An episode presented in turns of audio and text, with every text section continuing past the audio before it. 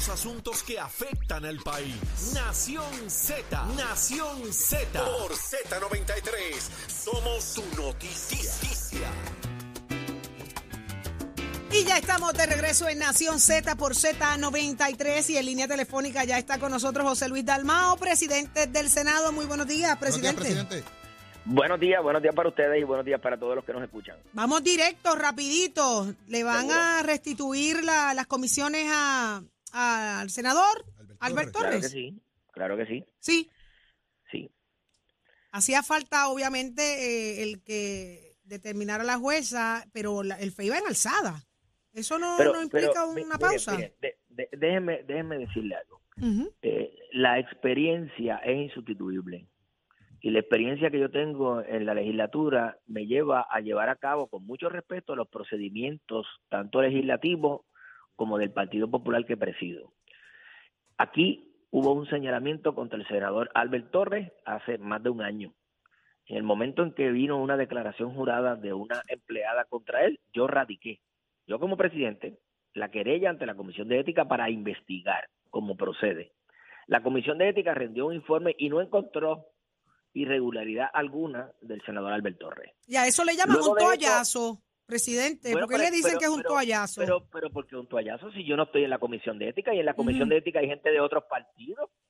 Este es el Senado más inclusivo, más participativo. Tiene cinco partidos y uno independiente y todos ¿Ah, sí? votaron. Pero, pero no, espérate, no, no acabamos ahí. Ese informe que fue evaluado por los sus pares, como dice la Constitución, en la Comisión de Ética, pasó al pleno del hemiciclo. Y los senadores completamente, los 27 senadores allí, se expresaron y votaron en contra del informe porque no encontraron evidencia para imputarle ningún señalamiento al senador Albert Torres. Pero no se queda eso ahí. Se llevó a cabo un referido al Departamento de Justicia, el Departamento de Justicia le encomendó un FEI, el FEI comenzó una investigación, lograron declaraciones juradas y los abogados y el público en general sabe que para encontrar causa probable no hace falta preponderancia de prueba ni prueba eh, d- más allá de la duda razonable, no, cintila de prueba. Es lo que hace falta para encontrar causa. Y la juez no encontró ni esa cintila de prueba contra el senador Albert Torres, que lleva más de un año en este proceso. Y entonces vamos a seguir esperando a que se culminen todos los demás procesos, eh, eh, impidiéndole a él que ejerza de buena fe y, y como manda la ley, las prerrogativas de presidir una comisión para beneficiar al distrito que representa en Guayama. Eh, eso ya es inaceptable.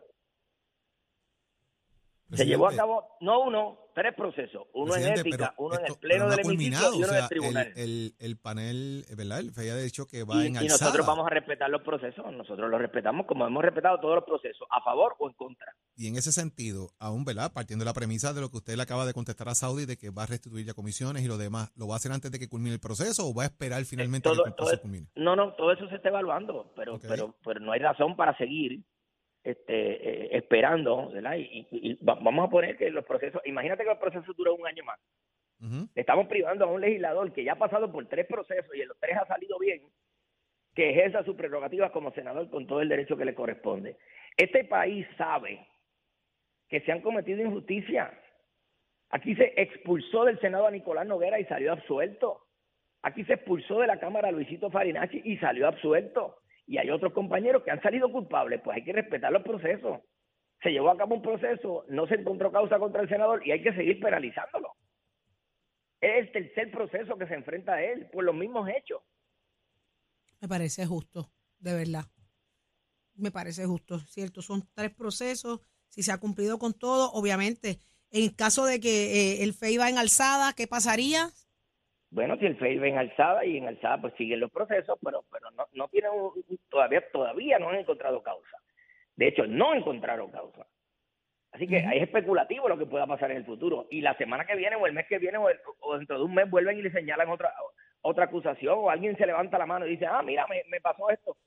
Pues no podemos penalizar a un funcionario público, el que sea, sin haber cumplido con un debido proceso de ley. El debido proceso de ley, la constitución y las leyes le aplican a todo ciudadano, sea figura pública o no. Y no Claro, importa el partido, las ¿verdad que no? tenemos, las figuras públicas tenemos un mayor peso publicitario. Y no Y importa el partido, José Luis y ayer yo Dalmao. escuché a- a- ayer yo escuché a alguien diciendo que salió bien porque es senador. Ay, cuando es senador y sale mal. Y cuando es alcalde y es acusado. como hemos visto los alcaldes en los, los pasados meses, ser llevados a, juicio. Bueno, el proceso es igual para todo el mundo, pero tiene que ser igual en las buenas y en las malas. Si salió bien, pues salió bien. Y si salió mal, pues salió mal. Hay que Dalmao, Dalmao, es el caso de Ponce. ¿Cuál es la expectativa? ¿Cómo, cómo, ¿Con qué cristal se mira esto? Vuelvo y repito lo que he dicho antes. No cruzo el puente antes de llegar al río. El senador, el, el alcalde de Ponce está llevando a cabo, se está llevando a cabo un proceso investigativo. No ha pasado nada. Simplemente lo están investigando. Si no pasa nada, pues qué bueno. Y si pasará algo de que hay algún señalamiento, nosotros procederemos según la ley y según el reglamento del Partido Popular. En estos momentos solamente sabemos que hay una investigación en curso. Presidente, ¿se le va a dar vista pública al nominado de DACO, que está diciendo que por favor le den vista pública porque hay un informe negativo sobre la mesa y el gobernador incluso ha dicho que está, dispuesto a retirar el nombramiento? Mira, de los cinco nombramientos hay dos que fueron nombrados por el gobernador en enero y hasta el día de hoy no han radicado ni un documento.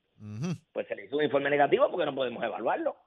Y no han mostrado interés en, llevar la documentación ante la comisión de nombramiento. En, en, los demás casos estamos en conversaciones, pero la comisión de nombramiento, por una mayoría abrumadora, rechazó esos nombramientos y se dio cuenta en el hemiciclo, pero no actuamos en el, en el floor, ¿verdad? No, no actuamos para votar a favor ni en contra porque estamos en unas conversaciones relacionadas a, diferentes asuntos. Así que todavía eso está en, en, como, como dice uno.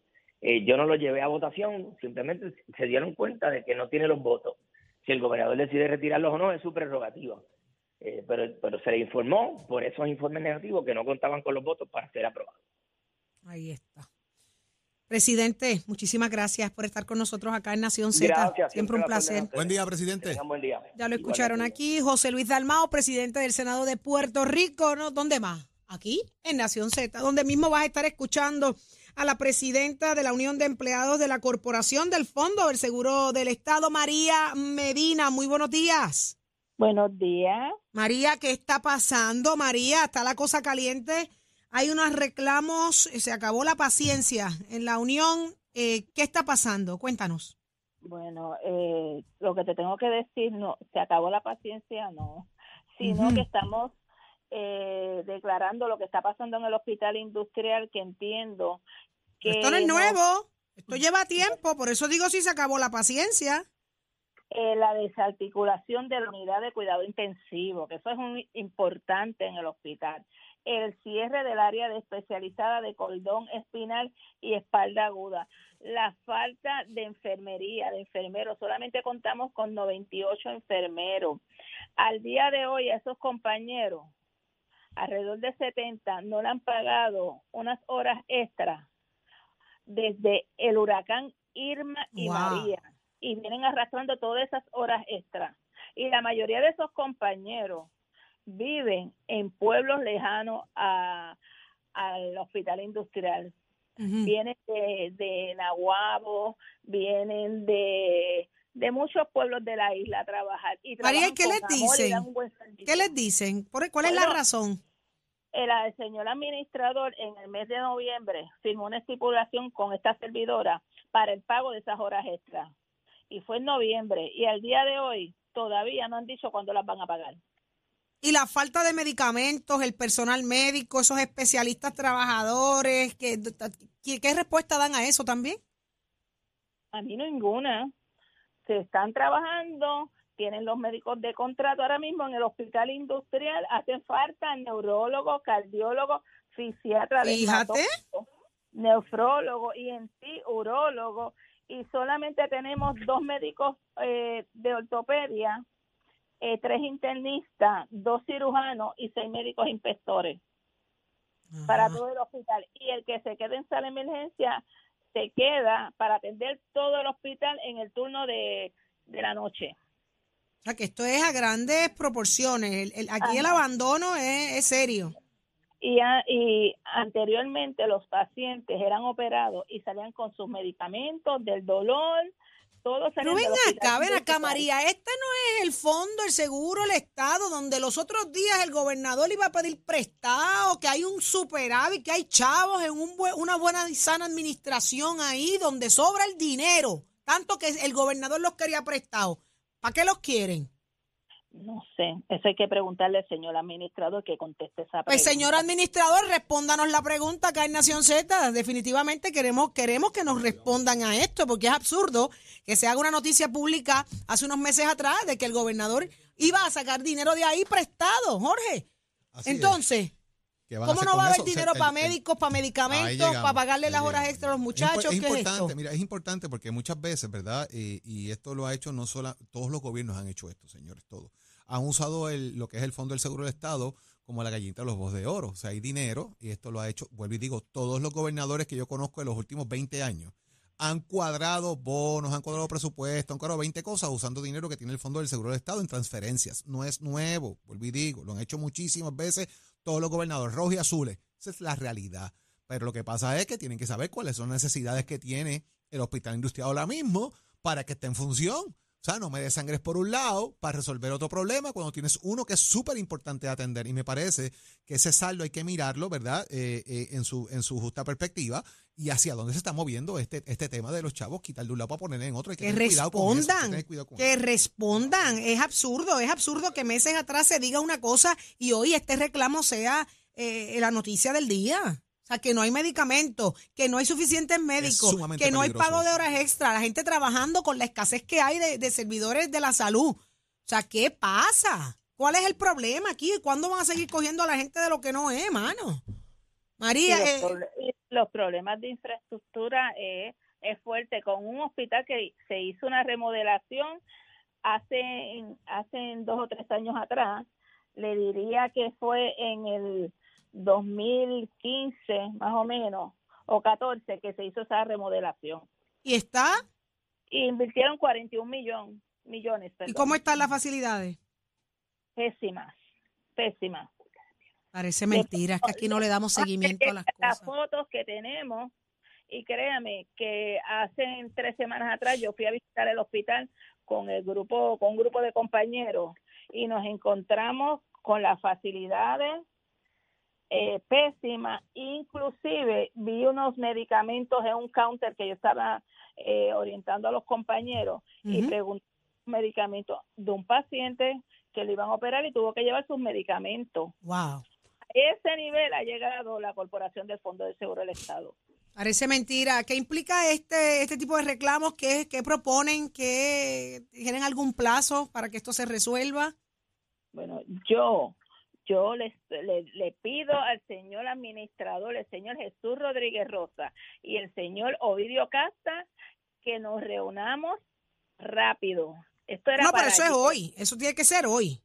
Eso es para ayer, porque ya yo le escribí una carta al señor, le dirigí una carta al señor Jesús Rodríguez Rosa con copia al señor Ovidio Casta. Están de la situación que hay y de la conferencia de prensa que yo tuve en el día de ayer. ¿Y le respondieron ya? ¿Ya le ayer. llamaron? No, no. Ah, no se apuren. Llamen el año que viene. Jesús y Ovidio, ¿sabe? El año que viene es que llamen. Cuando le paralicen el hospital, hablamos. Qué cosa increíble. Qué barbaridad. De responsabilidad. Esto es una, esto es manga por hombro. Aquí no hay administradores, nada. Es por eso es que este gobierno está chavado y las agencias de gobierno están fastidiadas. Aquí no hay administradores. Aquí lo dice un radio oyente que llama, que llama a esta estación y me encanta cada vez que llama. Aquí hay abogados por administradores. O sea que si tú estudiaste administración, tú no sirves. Tú no sirves. Tú tienes que ser abogado para administrar. Así que, María, Ahí vamos. Definitivamente esto apenas está empezando, no se queden callados, luchen, luchen, porque chavito hay, mire, Washington, Juaniquiqui hay, porque bastante que han Quiero, joncado. quiero informar que yo tengo un voto de huelga. ¿Para cuándo? Bien. Bueno, el voto de huelga se me otorgó el día 3 de marzo. Ajá. En cualquier momento se va a ejecutar. O sea, están, están on. Es cuestión de convocamos. Sí. Ya está, tienes el voto de huelga aprobado. Es cuestión que tú decidas en qué Jesús momento y se va a convocar. Ovidio, ¿para cuándo? ¿Para cuándo la reunión? Jesús, eh, Rodríguez Rosa y Ovidio Casta, ¿para cuándo? El voto está ahí. Y la primera que quiere decirlo aquí que se van a huelga voy a ser yo. Así que enhorabuena, María Medina, metan manos, luchen. La lucha se Gracias. hace así, ¿ok? Buen día. Gracias. Lindo día. Ahí está la presidenta de la Unión de Empleados del Fondo del Seguro del Estado. Adiós. ¿Hay chavos o no hay chavos, mi amor? Prioridades. Adelante, Jorge. Prioridades. Señores, está con nosotros ya conectada en línea telefónica la presidenta electa de la Asociación de Realtors de Puerto Rico, Aiza Malavé. Aiza, buenos días. Muy buenos días, Jorge. ¿Cómo están? Saludos a todos. Muy buenos días, Aiza. Qué bueno tenerte. Aiza, quien también fue miembro de la Junta de Corredores de Bienes Raíces, que ha sido una batalladora incansable eh, de lo que son los, postulados, los derechos, eh, todo relacionado a los realtors en Puerto Rico y que está ahí siempre dando la cara y la batalla por los realtors. Bueno tenerte, Aiza, para celebrar la semana del realtor en, acá en Puerto Rico. Cuéntame, ¿qué actividades hay? Pues mira, primeramente, gracias por la oportunidad que nos brindas. Eh, saludos a Sauri, a Eddie y a todas las personas que nos están escuchando. Saludos, saludos. Eh, sí, esta semana, desde, el- desde- de hecho, desde el día 15, estamos, desde el sábado pasado, estamos eh, celebrando la Semana del Realtor. Eh, comenzamos con una actividad benéfica en Ponce. Eh, tenemos eventos educativos dirigidos a los Realtors. Ayer eh, tuvimos participando tam- eh, de lo que fue un seminario de ética, que ya tú sabes que eso es un punto siempre muy eh, neurálgico, ¿verdad? Por decirlo así, dentro de lo que debe ser la conducta del realtor y las situaciones que se dan. Eh, sí quiero aprovechar la oportunidad que, que siempre lo destaco, ¿verdad? Entre la diferencia de ser realtor porque perteneces a la asociación de realtors y lo que nos compete como profesionales, que es obtener una licencia que emite el Estado para que tú puedas ejercer como corredor de bienes raíces, vendedor de bienes raíces o tener tu empresa de bienes raíces. Así que teniendo ese, eso eh, clarificado, eh, sí hemos estado organizando distintos eventos, eh, tanto educativos, eh, de certificaciones, ¿verdad? Para, para estar Para que la gente se ponga al día, se pongan al día con los créditos y sí. Eh, así que hemos tenido, eh, se han planificado actividades dirigidas a la comunidad, ¿verdad? Que es nuestra responsabilidad social, a la preparación de Realtor para que pueda brindar un mejor servicio a la comunidad. Eh, tenemos el, el dura- eh, esta noche, de hecho, esta noche también tenemos eh, un evento dirigido a lo que es la parte de acción política, porque es importante que estamos conscientes de todas esas leyes eh, que afectan eh, tanto lo que es la industria de bienes Claro que sí. raíces, pero particularmente eh, lo que tiene que ver con el consumidor, ¿verdad? Que es a quien nosotros le damos servicio y quienes también nosotros somos consumidores. Oye, Aixa, y, y durante lo que queda ya entonces de jueves, viernes y sábado también tienen actividades donde se van a reconocer a los realtors del año por los diferentes organismos, board, etcétera también, ¿verdad? Eso es correcto. El sábado tenemos el cierre de la semana de Realtor con un evento dirigido a reconocer, como bien indicas, a nuestros líderes, a nuestros pasados presidentes, a los Realtors, perdón, eh, los Realtors, el Realtor del año. Disculpe. Eh, al Realtor del año eh, que, que se han destacado, ¿verdad? A lo largo de los últimos tres años, eh, pues tenemos un reconocimiento para los compañeros que fueron seleccionados tanto de los capítulos de San Juan, de Bayamón, como el área de Mid Island. Así que Claro vamos que a sí. tener un cierre eh, muy, muy, muy festivo. Eh, reconociendo la aportación de pasados presidentes Excelente. de la Puerto Rico Association Pues ya, la gente lo- ya la gente lo sabe, están de fiesta los realtors toda esta semana, estamos de fiesta toda esta semana. Eso es Eh, correcto. y sobre todo ese proceso de verdad de educación continua, de seguirse instruyendo y que el país sepa que los realtors eh, tienen un, ¿verdad? Son profesionales en este caso y tienen que regirse por sus licencias, por, por todo lo que signifique esto. Así que es importantísimo que el país confíe en ese sentido, en la persona que tiene esa licencia, que tiene que cuidarla y que obviamente continúan educándose y creciendo. Y que obviamente Aiza como presidenta electa tendrá el timón ahí firme y fuerte de esa organización para que siga creciendo y educándose en Puerto Rico. Aiza, gracias por estar con nosotros acá en Nación Z. Gracias siempre por la oportunidad y buenos días. Óigame, y continuamos con el tema de las hipotecas. Achero, ¿tú estás buscando comprar una casa, refinanciar o hacer algo? Pues déjame decirte que está eh, conmigo ya, pues, óigame, como todos los miércoles, que está aquí para instruir, para ayudarnos, para educarnos. Dalma Acevedo de RF Mortgage, que está aquí para hablar un poquito de hipotecas. Dalma, ¿qué está pasando? Buenos días, buenos días. Quiero comenzar aprovechando que estamos en la semana de los Realtors, que estuviste haciendo la, la entrevista a nuestra compañera y amiga de muchos años, a Ixa Malavé. una la gran labor que ha hecho AIX a través de los años y una Eso gran labor que hace la Asociación de Desde Realtors. De Puerto Rico. Así que muchas felicidades a los Realtors, que son los colaboradores, ¿verdad? De nosotros mano a mano de la banca hipotecaria. Ahí vamos a hablar de temas de interés, como dice nuestro compañero y amigo Jorge Suárez. Jorge, nos estamos tropezando mucho cuando entrevistamos los clientes, ¿verdad? Que a veces interpretan eh, unas situaciones en su crédito, a veces interpretan que pago una deuda y aunque no está nombre mío no la comunico. ¿Y por qué es tan importante hacer una buena entrevista inicial y por qué es tan importante que cuando usted vaya a ese momento de hacer esa entrevista inicial, ese cliente tenga toda la documentación a la mano? Y no de forma general, como dicen por ahí en un papelito, pues tenga las planillas, tenga la W2. No, no, no, no. Usted debe sentarse y usted debe hacer una lista bien detallada De su- sus deudas y de sus documentos. Pues mire, yo trabajo Dalma, por servicio. ¿cuáles son esos documentos? Porque es importante saber qué es lo que necesito tener a la mano para cuando voy a hacer esa Eh, entrevista. Eso es así. Pues mira, vamos a separar. Siempre hablamos de la persona asalariada. Vamos a hablar un poquito hoy de esa persona que trabaja por servicios Ajá. profesionales.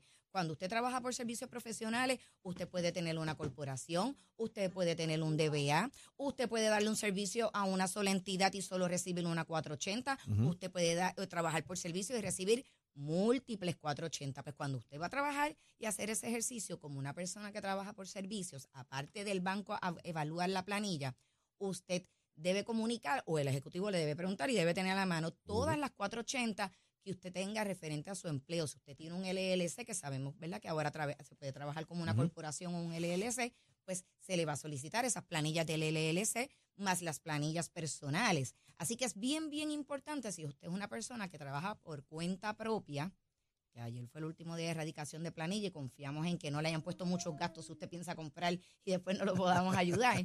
es bien, bien importante que usted entre en un proceso de planificación y orientación, porque normalmente si usted trabaja por servicios sabemos que le van a poner muchos gastos en la planilla.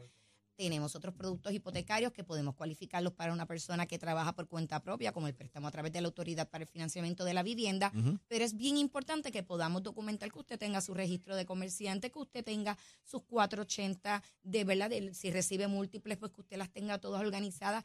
Oiga, que si usted trabaja por cuenta propia, no me mezcle su cuenta personal con la cuenta de lo donde usted genera el dinero por servicio, abra su cuentita de BA, por lo menos téngalo en una cuenta aparte. Todo esto son puntos, puntos tan importantes, Jorge, que a veces los clientes por desconocimiento. Así que es bien importante en esa entrevista inicial que usted deje saber cómo usted da el servicio, cómo usted trabaja, si usted trabaja por cuenta propia, si trabaja para diferentes entidades, si usted tiene un beauty que haga todos los recibos de compra, si usted da un servicio que es individual, aires acondicionados, siempre tenga su récord de recibos, pudiéramos estar hablando un montón, esto es un segmento corto, pero Pero pueden, en- en- vamos a seguir haciendo estas, estas intervenciones en las redes de Nación Z, así que la gente así. tiene que estar pendiente para que se siga eh, eh, eh, ¿verdad? educando sobre esto que es importante y tenga el conocimiento que hace falta para ese proceso.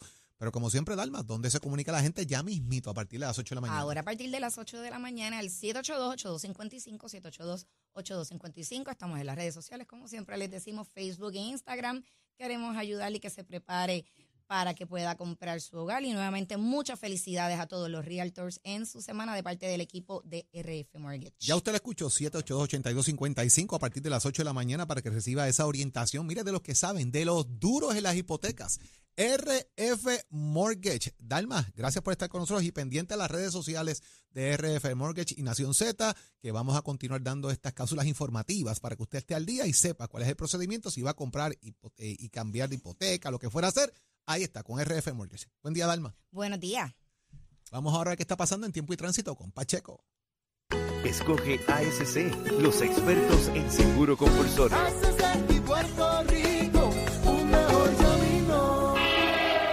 Buenos días, Puerto Rico. Soy Manuel Pacheco Rivera con la información sobre el tránsito. A esta hora de la mañana continúa el tapón en la mayoría de las vías principales de la zona metropolitana, como la autopista José de Diego entre Vega Alta y Dorado y desde Toa Baja hasta el área de Atorrey. En la salida hacia el Expreso Las Américas, igualmente la carretera número 2, en el cruce de la Virgencita en Candelaria en Toa Baja y más adelante entre Santa Rosa y Caparra. La PR5, la 164 y la 167 de Naranjito, así como algunos tramos de la PR5, la 167 y la 199 en Bayamón. Además, la avenida Lomas Verdes entre la American Military Academy y la avenida Ramírez de Arellano, la 165 entre Cataña y Guaynabo en la intersección con la PR22, el expreso Valdoriotti de Castro desde la confluencia con la ruta 66 hasta el área del aeropuerto y más adelante, cerca de la entrada al túnel Minillas en Santurce, el ramal 8 y la avenida 65 de Infantería en Carolina y también el expreso de Trujillo en dirección a Río Piedras, la 176, 177 y la 199 en Cupé y la autopista Luisa Ferré entre Montilledre a la zona del Centro Médico de Río Piedras y más al sur en Caguas. Por otra parte, la 30 desde la colindancia desde Juncos y Gurabo hasta la intersección con la 52 y la número 1. Ahora pasamos al informe del tiempo. El Servicio Nacional de Meteorología pronostica para esta mañana un cielo mayormente despejado, pero al llegar el mediodía aumentará la nubosidad y luego se formarán aguaceros. En el este continuarán moviéndose algunos aguaceros dejando carreteras mojadas y en la tarde la mayoría de los aguaceros quedarán en la zona metropolitana, el interior y el suroeste, donde existe riesgo elevado de inundaciones urbanas y de riachuelos. Las temperaturas alcanzarán los altos 80 grados en las zonas costeras y los bajos 80 grados en las zonas montañosas. Los vientos estarán del este-sureste de 10 a 15 millas por hora y en el mar el oleaje estará de 2 a 4 pies con vientos del este de 10 a 15 nudos. Además existe riesgo bajo de corrientes marinas para todas las playas de las islas. Hasta aquí el tiempo les informó Emanuel Pacheco Rivera. Yo les espero en mi próxima intervención, Nación Z Nacional, con el licenciado Leo Díaz, que usted sintoniza por la emisora nacional de la salsa Z93. Estás, estás con el habla música y Z93 en Nación Z. Mira, aquí estoy hablando de mis dotes culinarios con Leo Díaz y con Yo no Jorge lo Suárez. podía creer. yo no Como lo los impresiono, Yo les como los impresiono. yo les invito a que vean el story de Saudi para Tienen que que usted vea cómo se queman unas papas. No, yo no lo Saudi puedo las creer. hierve y las fríe. No, no, no. Mira, eso es una forma de, diferente. La, la alta cocina Saudi, ¿por es qué tú creativa. publicas eso? ¿Por qué tú publicas Porque eso? la gente no me cree cuando yo digo que soy mala cocinando y Pero- se creen pero que es pero Pero vagancia. malo Pero es alta cocinando es una cocina. cosa, pero tú puedes provocar un incendio. Pero ella tiene un bombero en la casa, olvídate de eso. Pero mira, es alta cocina porque la cocina está en el segundo piso. de verdad, esta cocina. Demasiada información, too much info, too much info, Jorge. Pero Saudi, tú eres un peligro. Un peligro. Peligro, pero es que no me Tienes creen. que ver esas papas que, unas papas Mira. que son inofensivas quemadas ahí en esa cosa. Y eran Unas papas hervidas. inofensivas. Eran hervidas. Eran. Eran hervidas y se me olvidaron. Pero ¿cómo se te va a olvidar, Saudi? Porque ten, porque no estoy, no me gusta la Ustedes cocina. no lo van a creer, pero Saudi eh, es un espíritu. Yo, ella vino con doble batería a este mundo. Y yo le pregunto, Saudi, pero desde chiquita tú eres así, porque este, este ser es, es, es ele- es eléctrica. Ella está todo el tiempo en alta. Yo le he dicho muchas Así me veces. decían cuando chiquita la Yo le he dicho muchas veces. De hecho, eh, yo la- no sé la- cómo se crió. La estufa de Saudi, la estufa de. Saudi se usa porque Valentina existe. Si no, Si no tuviese los plásticos puestos Bendito. todavía. Es verdad. Sin verdad. abrir. Claro. Pero ahí tienen una puesto. muestra de por qué cuando yo digo que no soy buena cocinando, yo trato, yo trato. alguien ¿Qué que no sea digo? buena cocinando. Achero, diciendo ¿Qué que la casa de Saudi es una casa modelo. Mira, si vendieran una alberización, yo le digo, pase Esa por la mía para que vea cómo son. Saudi, ¿tú, tú nos preparas unas papitas. Va, claro, pero, Pero- tienen que pero ser así. nosotros vamos a estar lejos de donde lo Hervidas- vaya Hervidas quemadas. No, no, eso es una tragedia. Yo- que ella La que no es buena mira, Bueno, cocinero Leo, es alguien que no le echa Leo, buen sazón. Leo, Leo, ella es un peligro en la cocina. yo prefiero, yo prefiero ir a Sweet Gallery a almorzar. Ah, pero siempre. es otra En cosa. vez de esperar a que Saudi me Sí, cocine. porque si se creían que aquello en Sweet Gallery, los almuerzos No, no, los hago yo, no. también No, no, Yo prefiero a Sweet a Gallery Dios, no a eres tú. comerme esa pechuguita rellena que hace. Oh, Bien no miércoles. diga eso. La Ella me dio hambre. La Pechuguita sopita de jamón y salchichón.